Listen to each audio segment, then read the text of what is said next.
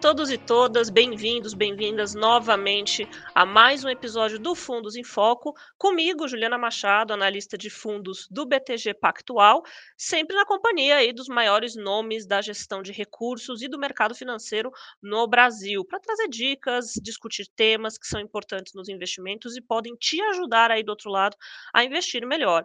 E a gente tem uma tarefa nada fácil hoje, tá? Que é falar sobre o futuro e sobre política. Esse tema aí que a gente sabe que tem suas rusgas, deixou muita gente é, preocupada, muita gente nervosa, muita gente é, bastante, bastante sem saber o que pensar a respeito de 2023 em diante. E para quem vem acompanhando a gente, sabe que tem vários episódios que a gente já vem abordando, já vem trazendo, discutindo o que, que é ruído e o que, que é fundamento em relação à política e investimentos, o que, que pode mudar de fato o rumo da economia no Brasil e o que, que é só fumaça, só atrapalha a nossa visão enquanto investidor. Então, para ajudar e até para aprofundar um pouco mais esse assunto, eu convidei para esse episódio o economista Daniel Wicks, que é sócio da Guard Asset. Daniel, seja muito bem-vindo. Tudo bem com você? Tudo bom, Juliana? É um prazer estar aqui com vocês. Eu que agradeço mais uma vez, Daniel, por você estar aí para essa tarefa quase hercúlea, né, de falar de política aqui no Brasil, é, de um ponto de vista é, bastante pragmático para o investidor, do ponto de vista bastante centrado. E eu pensei até em começar abordando aqui já, né, trazendo o nosso papo logo de cara, falar um pouco do maior desafio que você enxerga aí para o novo governo a partir de 2023. A gente tem noção, né, a gente, quando eu digo os investidores em geral, é, é, existe uma noção de que todo o processo de transição ainda tem um, um chão importante para acontecer até o novo governo assumir. São dois meses, né, agora, na verdade, quase se aproximando aí de apenas um mês, mas um mês é muito longo prazo no Brasil, né? Vamos combinar. Então, eu queria que você pudesse, é, a despeito de toda essa, essa questão, né, da gente ter uma ideia do que está acontecendo, de quais são as pautas que estão colocadas, o que, que realmente é esse grande desafio no ano que vem e por quê? Bom, vamos lá. É, eu acho que, assim, basicamente, o, o, grande desafio que a gente tem se debruçado lá na GARD é entender qual que vai ser a política fiscal vigente nesse novo governo, né? Então, é, a gente veio com, né, desde do, de 2016, com o teto de gastos, né, que funcionou aí como âncora fiscal, né, e como a regra que pautou né, a, a, a, política fiscal nesses últimos anos. Né? Obviamente, não sem furos aqui a colar, mas de, de uma maneira geral, era o norte da bússola onde os né, participantes de mercado se guiavam para entender qual que vai ser a trajetória futura né, da política fiscal, e no final a gente quer entender né, qual que vai ser a trajetória futura da dívida pública, né? Então, se ela está num caminho sustentado, se ela está crescendo, se ela vai cair, etc. Tá? Então, esse é o primeiro, é o, é o, é o grande desafio, né? O desafio do nosso lado de entender o que vai acontecer. E como você falou, assim, a gente está num momento de muitos ruídos e muitas discussões e poucas coisas concretas. Mas o que a gente definiu lá, né? Eu acho que até para a gente entender para que lado que vai caminhar é, a política fiscal desse novo governo, a gente, assim, basicamente está vendo três grandes pontos né, onde a gente está monitorando. O primeiro é a definição de qual vai ser o chamado waiver fiscal, né, ou seja, o, o, a permissão de, de, se gastar além do teto para o ano que vem, né? Essa é a discussão que está dominando agora no curtíssimo prazo. Tá, então, acho que essa, assim, qual que é a preferência do governo para esse waiver, né? Quanto que ele quer, por quanto tempo? Eu acho que essa é a primeira sinalização, para a gente entender se vai ser um governo é, lido como mais fiscalmente responsável ou por outro lado, né? Então, acho que essa é a primeira definição. A segunda definição, que eu acho que é até ruim de estar em segundo ponto, deveria estar em primeiro, que é a definição do ministro da, da Fazenda, né? Quem vai ser o condutor da política econômica né, no, no, no governo Lula, tá? E aí, eu acho que o terceiro passo, e esse fica para o ano que vem, que é, né, de fato, você ter o, qual que é a nova regra fiscal que vai valer, né? Então, acho que tem esses três pontos.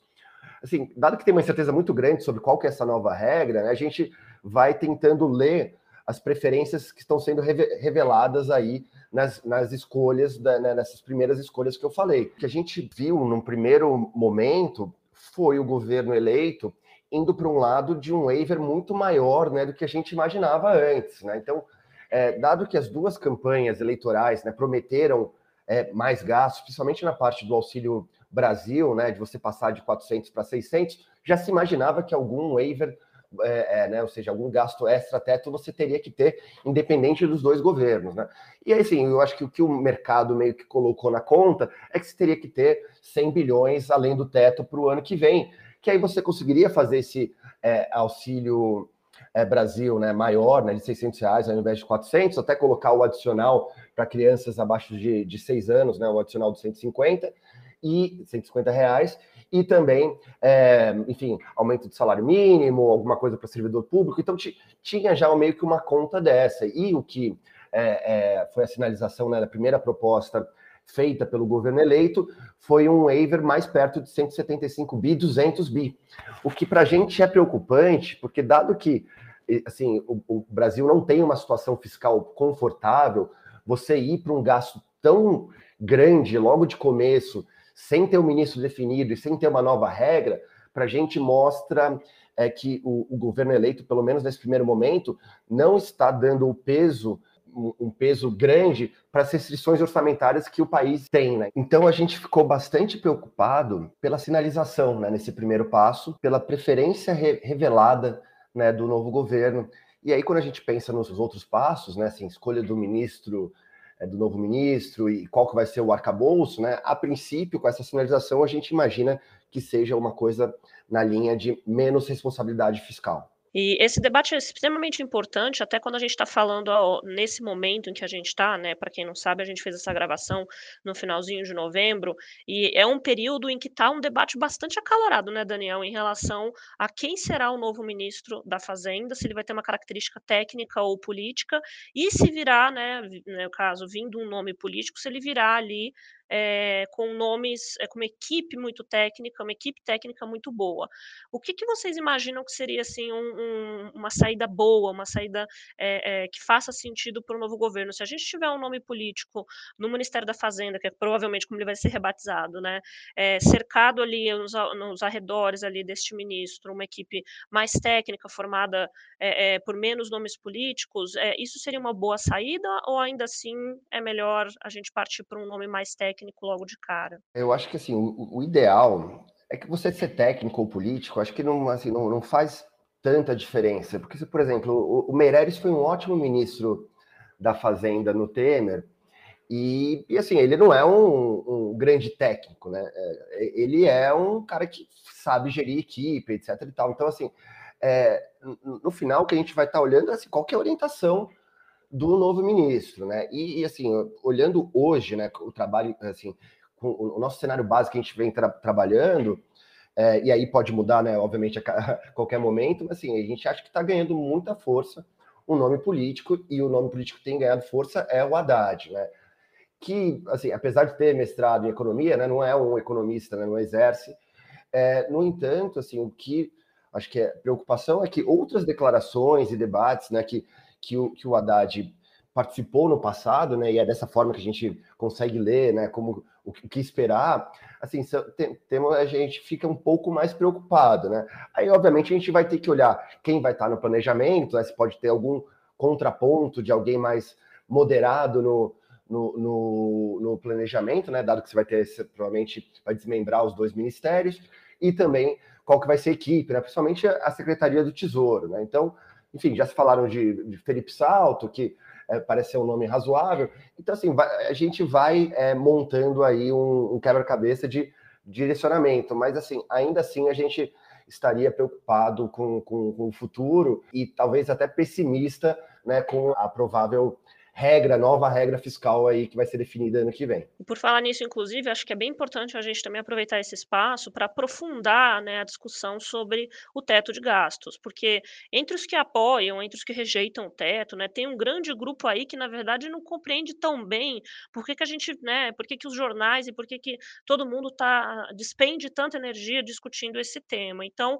é, eu queria que você pudesse explicar um pouquinho, Daniel, por que, que é importante a gente ter um teto de gastos, o que, que é a premissa que está por trás, né, para se afirmar que este é um debate relevante, e se existe uma forma de casar responsabilidade fiscal com responsabilidade social, que eu acho que é aí né, a grande pegada do debate do governo hoje em dia. Sim, é basicamente assim, a gente teve que colocar o, o implementar o teto de gastos no momento, né, que foi o, o, o pós é, é, impeachment da Dilma, em que o Brasil era visto sem uma ancoragem fiscal. A gente não conseguia fazer cenários em que a dívida pública se estabilizasse em algum momento. E por que, que isso é relevante? No final, é porque o setor privado financia o, o governo. Né? O governo pega emprestado com, com, com o mercado para você é, é, implementar aí é, políticas públicas, né? entre elas as sociais. Você só empresta para alguém se você achar que você vai receber, né? Então acho que o grande medo e falar ah, o mercado está nervoso, né? No final é você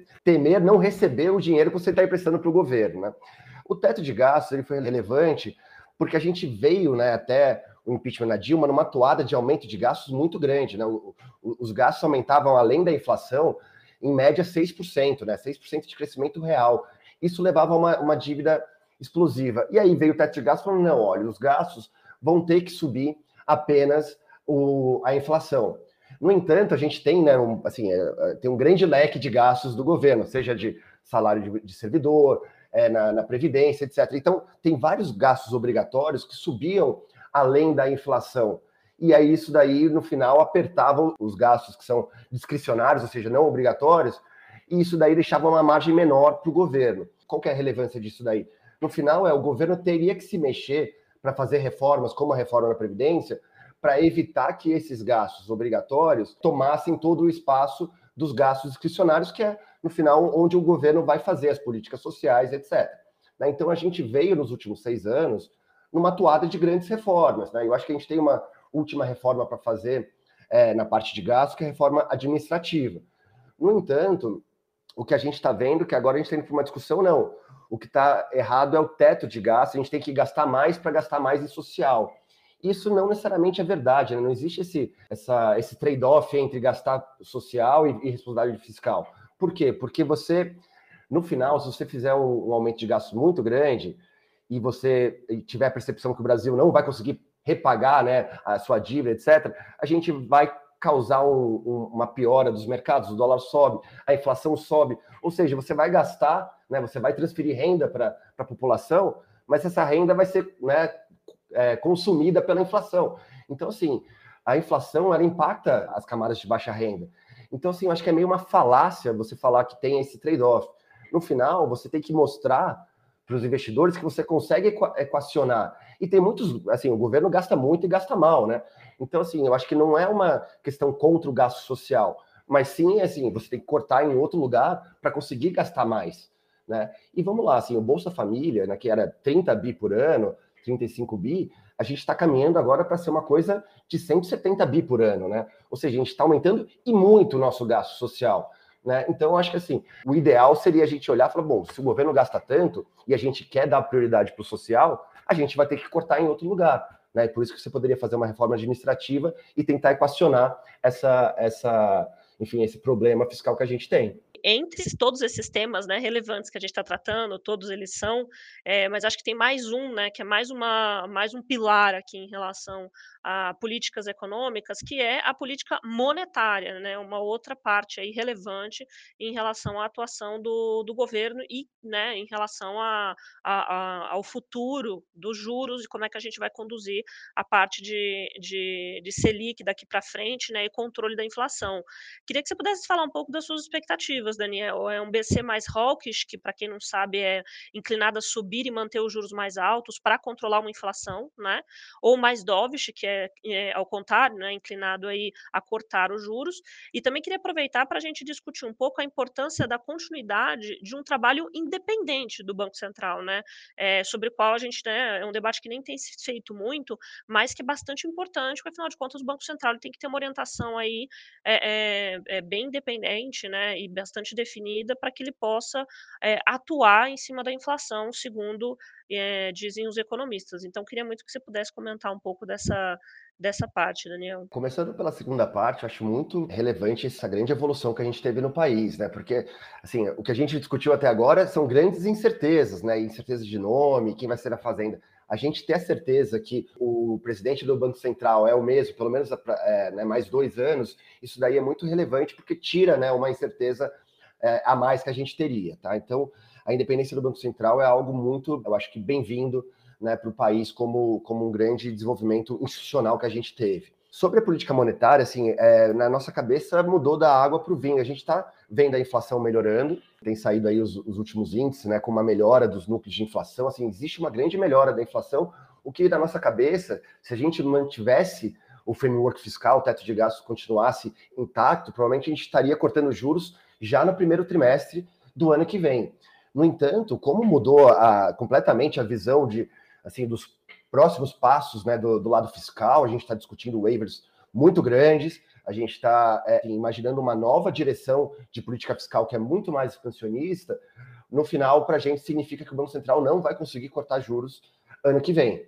Tá? Então, provavelmente, assim, quando a gente tem mais gastos né, do, do, do, do governo, a gente pressiona né, a demanda, a gente está colocando mais dinheiro na economia, enquanto o Banco Central está com juro alto, justamente tentando frear a economia para baixar a inflação, e ao mesmo tempo a gente também pode ter um pouco desses questionamentos né, de ancoragem de expectativas, né, o câmbio pode se desvalorizar, então tudo isso daí piora bastante o balanço de riscos para o Banco Central. Né? Então, acho que assim, a discussão agora é o quanto tempo ele vai manter a taxa de juros parada nesse 3,75. Eu acho que pelo menos o ano que vem inteiro ela vai ficar nesse, nesse cenário, tá? E comparando com o meu cenário anterior, a gente terminaria, né, não em 3,75, mas terminaria em 9,75, né? Então, assim, mudou bastante nosso cenário, porque o fiscal agora está com outra cara completamente diferente, né?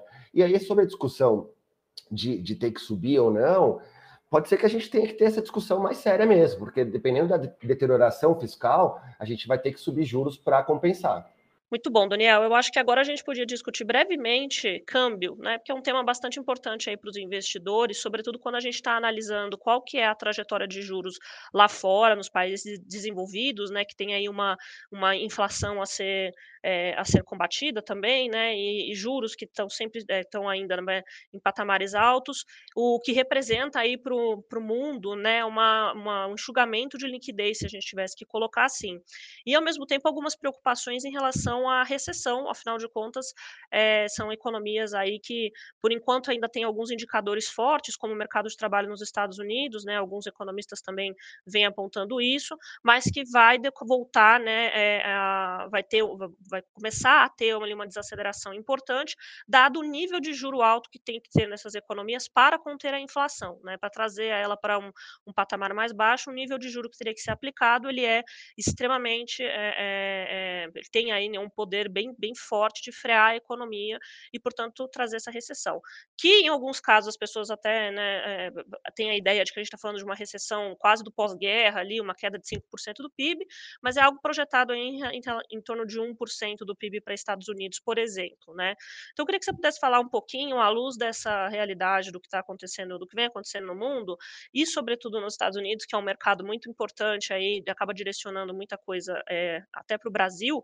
Como é que ficaria a nossa situação aqui do real versus dólar? O que que a gente tem? Se realmente esse real versus dólar pode responder a, eh, a essas questões que estão se desenrolando nos Estados Unidos? Ou se a gente tem aqui de novo, né, o fiscal como principal determinante para a nossa moeda? Muito boa essa pergunta. Assim, de fato, a gente teve um movimento de dólar forte no mundo, né, puxado pelos Estados Unidos, puxando juros, etc e tal, que foi muito relevante.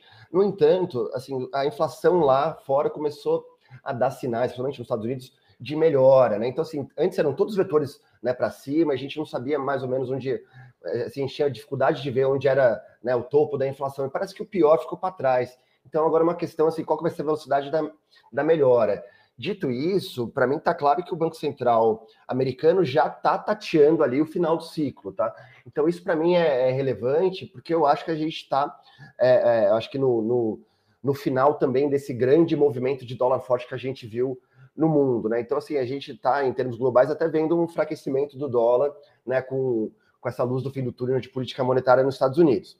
No entanto, pensando no real, assim, é, é, eu acho que ele vai estar muito mais suscetível às nossas notícias, né, é, de, de, fiscal. E aí aqui, enfim, como eu já deixei claro, né, é, assim, a gente está mais pessimista. E aí eu acho que até no curto prazo, é, é, acho que é interessante que a gente pode ter um alívio no curto prazo, que apesar dessa, né, eu acho que esse pessimismo que a gente está com, com o que está sendo discutido, falta muito pouco tempo para você conseguir aprovar esse waiver esse ano, né? Então pode ser que é, é, por circunstância né, de, da falta de, de tempo, né, de um cronograma muito apertado, o governo tenha que fazer uma PEC que o waiver seja bem menor, né? E aí eu acho que até o mercado pode dar uma animada, né? Falando, bom, então o Congresso travou isso daqui, em vez de ser 175 bi o waiver, vai ser 80 bi. Eu acho que o mercado melhora bastante. E, e no entanto, para a gente seria mais uma oportunidade de, de, de aumentar a posição comprada em dólar do que de fato achar que você tem uma, uma melhora estrutural, tá? Então, assim, eu acho que no curto prazo a gente pode ter um alívio pela dificuldade de se implementar essa deterioração fiscal tão grande, no, no né, faltam três semanas aí para terminar o, o, ano legislativo. Uhum. No entanto, assim, dado que os desafios são imensos e todas as trajetórias, simulações que a gente faz, a gente só consegue ver a dívida bem crescente aqui no, no Brasil, eu acho que pode ser uma oportunidade para compra de dólar, tá? Então, assim, no curto prazo o dólar pode cair, mas a gente acha que a médio prazo o, o a direção é para cima, tá? Perfeito, Daniel. Queria aproveitar, na verdade, para te agradecer muito pela participação. A gente poderia passar mais horas aqui falando sobre perspectivas, né, e sobre governo. A gente tem bastante assunto aí para acompanhar. Espero que os investidores também tenham aproveitado de alguma forma esse conteúdo que a gente passou para eles. E eu espero, Daniel, que a gente também possa se falar novamente sobre esses temas aí no futuro. Muito obrigada. Eu que agradeço, Juliana. Sempre um prazer. Estou à disposição. E eu queria agradecer a você também que está aí do outro lado, acompanhou a gente até aqui. Não se esqueça que a gente tem um novo episódio daqui 15 dias, né, no nosso podcast aqui quinzenal e eu espero te encontrar lá. Um grande abraço e te vejo lá.